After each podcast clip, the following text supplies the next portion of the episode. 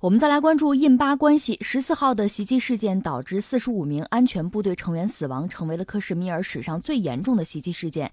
其中一名策划者是宗教极端主义武装组织穆罕默德军领导层成员。报道称，在克什米尔局势持续升级的情况之下，印度领导层正在研究对巴采取报复行动的一切方案。新德里指责后者包庇恐怖分子。印度总理莫迪表示，给予安全部队完全的自由，这些恐怖袭击背后的势力必。将遭到惩罚。报道称，不清楚印度这次将会如何报复。七十多年来，印巴双方两度因为克什米尔爆发了全面战争。在一九四七年和一九六五年，还有一次小型战争，是在一九九九年格尔吉尔地区的流血冲突。据媒体二月十九号报道，美国十九号对印度表示了支持，敦促巴基斯坦严惩在克什米尔制造自杀式袭击事件的幕后主使。报道指出，在新德里呼吁国际社会全面孤立巴基斯坦。的情况之下，俄巴合作进一步发展，包括举行联合演习，这或导致俄印关系严重受损，以及印度进一步向美国靠拢。报道还表示，伊朗出乎意料的加加入了印美指责巴基斯坦庇护国际恐怖分子的行列。那我们来关注一下印巴的局势，实际上是在恶化。因为刚才你谈到这个事态的发展了哈，原因就是一次恐怖袭击，这是毫无疑问的。但问题在于，这是谁干的？表面上讲呢是穆罕默德军，这是一个极端组织，但是按照印度的说法，背后就是巴基斯坦，是你的政府，是你的官方。我们死了这么多人，当然要报复。而巴基斯坦认为呢，你们先调查清楚这个事儿跟我没有关系。但是呢，印度当然就不听了，就是这个事情是不能忍，不能忍，然后就要做一些具体的动作。现在他做的是什么呢？一个是拉了一个名单，就把国际上支持印度的朋友啊国家我们列出来。就给巴基斯坦进行在这个政治上，就国际关系上进行施压。另一方面呢，具体的报复措施，之前我们也聊过，这里面存在一个巨大的危险，就是战争。因为莫迪已经表态说，因为安全部队受到伤害了嘛，给他们相应的权利，你可以自主的去处理这个事情。那这样擦枪走火的可能性就会非常大，因为涉及到两国之间，其实这关系一直是很紧张。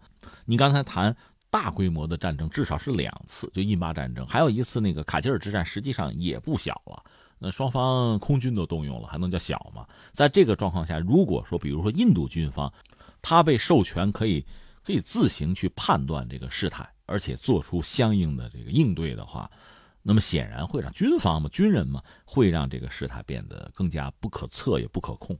这是一个。另外呢，目前除了军方的动作以外，我们以前也分析过，如果印度军方决意报复的话，可以这样干：在印度国内的空军基地起飞他的飞机，或者用地面的那个巴拉莫斯巡航导弹，就是陆地上的那种就可以哈，在印度国内发射去攻击巴基斯坦境内的目标。比如，我认为某地就是恐怖分子训练营或者基地，我就打了。有可能采用这样的方式，而巴基斯坦以他目前的能力直接拦截印度的巡航导弹难度不小。如果是这样的话，拦不住的话，那就会挨打，挨打势必要报复。巴基斯坦具有就完全具备和印度类似的报复印度的能力。你说是用这个空对地武器，还是用巡航导弹什么的，是可以做到的。那这很可能意味着冲突，甚至升级的战争。至少小规模局部的这个战争是有可能的，所以这个危险确实存在，这是一个啊。呃，但是目前看印度倒还好，虽然莫迪说了狠话，印度军方没有直接的动作。目前我还没有看到相关的报道，哪怕是印度的军机起飞到边境去巡航，甚至过界，这都有可能带来不可测的后果。目前还没看到这个报道。报道是什么呢？印度方面打算换一招，就是用水来打仗。嗯，那就是说要控制进入巴基斯坦。境内的水资源，你说这怎么可以做到？恰恰能做到。待会儿我再解释。通过这个方式，那我渴死你，你不是缺水吗？我让你没水喝，这个对巴基斯坦来讲是很致命的。而巴基斯坦现在我们看能做的，他最高法院可能一个是谴责印度的做法，再就是说，都到这个地步了，我们就不要再看，就要禁止播映印度的电视节目了。所以你看，印巴现在双方做的是不对等的、不同领域吧，呃，不同烈度的。一番较量。嗯，巴基斯坦总理伊姆兰汗最新的表态就是授权了该国武装部队对邻国印度的任何侵略或者是不幸行为要做出果断和全面的回击。那下面我觉得我们从两个层面来分析这个事情，一个是什么呢？就是就事论事儿，如果是水会怎么样？再有一个就是你说的这个涉及到军方，就双方军力，我们大概也要做一个呃对照吧。那我们先说水水资源的问题，呃，巴基斯坦这个国家就是从自然地理条件上讲，有它很糟的一面，就是水资源非常短缺，而这样一个国家又不是一个发达的工业国。当然，你就是一个发达工业国，水那也不可或缺，对吧？那对巴基斯坦来讲呢，它大概涉及到农业吧，百分之八十农业的灌溉依赖的是印度河，就是尤其它的一些支流。那这事儿就很麻烦。既然是印度河的话，你在印度那儿，那对巴基斯坦确实就等于客观上起了一个调节的作用。人家要是不给你水，或者人家把水用了，你这儿就很麻烦，你的水资源就会出现一个。短缺啊、匮乏，甚至更糟糕的一个局面。这一点呢，其实以前无所谓，因为以前印度我们讲它是一个地理概念，是被英国殖民的。但是到了四七年呢，就是等于说印巴都分别的独立了，这个问题就凸显出来了。当年那是一块儿，所以你看，在上个世纪二十年代的时候，他们好像用九年的时间吧，也搞过水利设施。呃，这个大的水利设施现在等于是在巴基斯坦境内，但当年印巴没有分治，那是一体的。所以到两个国家分别独立之后，就出现很麻烦的局面。从水资源来讲，印度是要占优势的，那巴基斯坦本身就很被动。那有什么办法没有？想办法了，嗯，但是不太好想。一个是双方打仗，四七年你说了，六五年都爆发过战争，一九九九年还有卡吉尔之战。嗯，到了上个世纪六十年代，在一九六零年九月十九号的时候，这是谁呢？是世界银行来牵头来斡旋吧。你们两家谈一谈吧，咱们看能不能达成个什么协议吧？就是关于水资源的，签了一个条约。这个条约呢，就是印巴方面关于水资源的，叫《印度河河水条约》。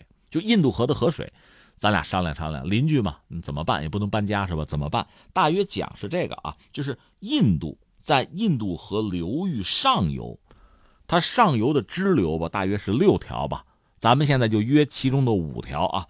这五条里边呢，西边有三条，这是归巴基斯坦使用；东边呢是印度用，大概是这么讲，是这么约的啊。这样呢，就等于说，世界银行相当于做了个中人呗，担保呗。那你们俩我知道关系也不好，但是水呢，这大家都得用啊，这国际河流嘛，嗯，所以是吧？这个印度尼和巴基斯坦签了约，咱们按条约走，行不行？双方还都答应了。但问题在于呢，这些年我们看到印度方面。其实没有完全按照条约在履行自己该承担的那些责任，不是这样的。有人说他干脆把条约已经当一张废纸了，这个到底毁到什么程度呢？这个主要看巴基斯坦的态度啊，巴基斯坦怎么来评论。但说到底，印度确实他在东部三条河流的上游已经搞了很多的电站，就水电站。在二零零九年的在西部本来是归巴基斯坦那个支流上也建造了一些东西，包括三百三十兆瓦的叫做。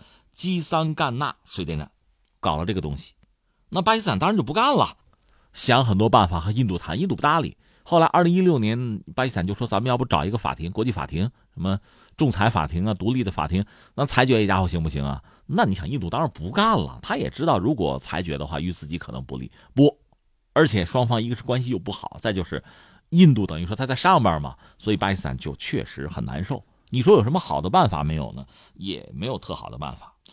按照印度的说法，我们一直是很严格的遵守相关的这个条约哈，给你的用水量说给我们是给的，而且我们我也认建了电站，这个卫星一看就有是吧？电站我们建了，但是很小的，不影响你的，这是印度方面给的说法。那巴基斯坦当然觉得吃亏了，吃亏了又没有更好的办法，你说打吧，待会儿我们再讲也打不过。那这么着行不行？当年是世界银行不是斡旋吗？我把他拉出来解决可不可以？但是世界银行这个表态嘛，让人也也觉得无可奈何。世界银行说什么呢？说你看，解决争端吧，这个我的作用是很有限的，因为我毕竟不是一个国际仲裁机构吧。那么，如果是双方共同要求，我就出面。那你想，印度怎么可能主动要求这个事儿？等于说，世界银行躲了。这两面说，一个是你可以说它偏向印度。那背后是不是和一些大国，包括美国有关系？这个我们可以打一个问号。另一方面，确实，世界银行本身又不是一个国际仲裁机构，我又不是国际法院，就算我裁定了，那印度人家不听，我也没有办法呀，就等于是这个样子。这巴基斯坦吃了很多的亏。那另一方面呢，印度我们就说这个没劲在哪儿呢？中国和巴基斯坦也曾经有合作，比如在水利、水电方面也有，但这个印度就受不了了。印度马上指责中国有想法，中国威胁我。而且你看，如果真要论的话，那雅鲁藏布江呢？说起来我们可主动是吧？我们的上游啊，如果他说建水电站，印度方面就说那不行，对吧？你这破坏生态，叫什么？中国截流，印度水荒，又说中国开闸，印度水灾。反正咱们也不行，难伺候，就这么一个状况。所以你看啊，那双重标准嘛，你对巴基斯坦什么样，你对中国什么样？但是就这个样子。其实印度呢，作为一个地区霸权主义思维，其实就很浓重啊。思想就这么一个国家，和巴基斯坦这么多年，其实一直在这些问题上就在闹。那么巴基斯坦本身因为地理位置的原因吧，也很也很为难。另一方面，确实也缺乏反制印度的做法。他本身国内的这个政坛政局，我们知道也有各种各样的变化，也不稳。但现在伊布兰汗上台之后，这摊事儿就交给他了，看他怎么处理吧。因为我们注意到他上台之后呢，是对莫迪挥动橄榄枝的，但是对方其实不接招。而且现在还有一点，咱们也知道，就是印度在大选，作为莫迪现在选情又不是很理想，所以对巴基斯坦呢可以硬一点。因为刚才我们讲的，在水利资源这个问题上，其实印度有主动权。那么还有一个问题，我们顺便也说一下，就是军力。其实巴基斯坦军力，我们前两天也聊了，在伊斯兰世界里应该说是很能打的，他军力不弱，但是他整个经济状况又不佳。从这个整个国力，从人口上讲，和印度也不是一个数量级，所以你看两次印巴战争，他都是吃亏的。呃，能打，呃，印度对他也是，其实也很忌惮。嗯，特别是你看巴基斯坦的空军。嗯，确实打的一直是不错的，但总的来说，毕竟双方不是一个数量级，一个是长期战争，咱们就对着耗的话，你是耗不起的；另一方面就是短兵相接，毕竟他从这个兵力上讲，从军力上讲，它和印度那差距是比较大的。那边块头毕竟是大的，而且从武器装备上讲呢，你比如海军上，呃，印度方面是是比较好，它有航空母舰，另外它有潜艇。虽然总的来说，你看跟谁比啊？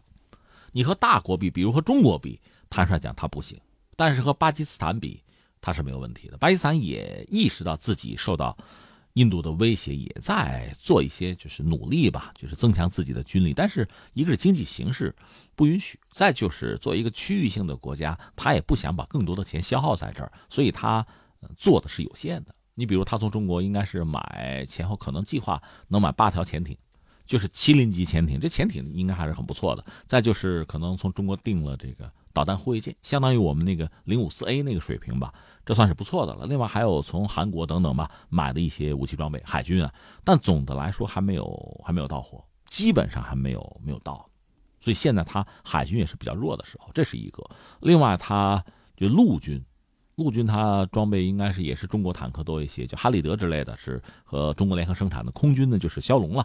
呃，另外还有一些美国的 F 十六，总之对于这个国家来讲，军力还可以，只不过和印度抗衡呢，印度块头太大，那十几亿人的一个国家，印度方面现在从武力上讲，它空军主要是呃俄罗斯装备，就是那个苏三零 MKI，另外有法国的一些东西，差不多是这样子。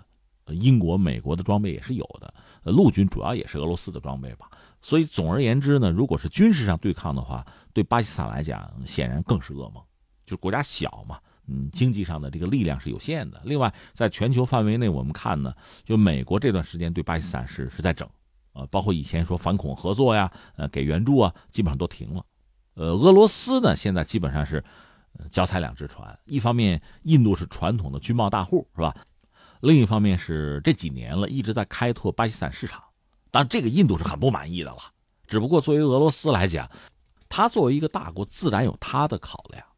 所以你看，在这个当口呢，和巴基斯坦的这个接触啊、合作没有停。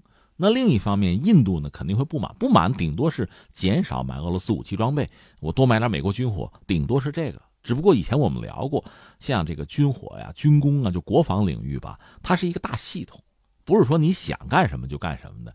你那个后勤啊，你包括这个维护什么，这个东西怎么办？你说我买美国货，那维护就交给美国人了，那你就花钱去吧。而且你手头这些俄罗斯的装备怎么办？你跟他关系搞不好了也不行，所以顶多是表达不满而已，不会有太大的动作。俄罗斯也是看准了这个，我摸着你的脉呢，我知道你能怎么样，你生气能升到什么程度，所以我就敢于做一些动作。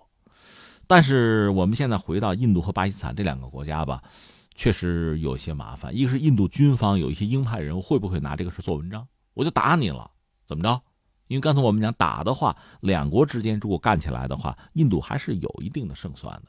另外，在这个就水利这个领域，如果印度真这么干。那我就钝刀子杀人嘛，我就在我印度河上，在我的流域，在我们这个版图内，我开始搞水利建设，我就等于说让水流不到你们家去，你怎么着？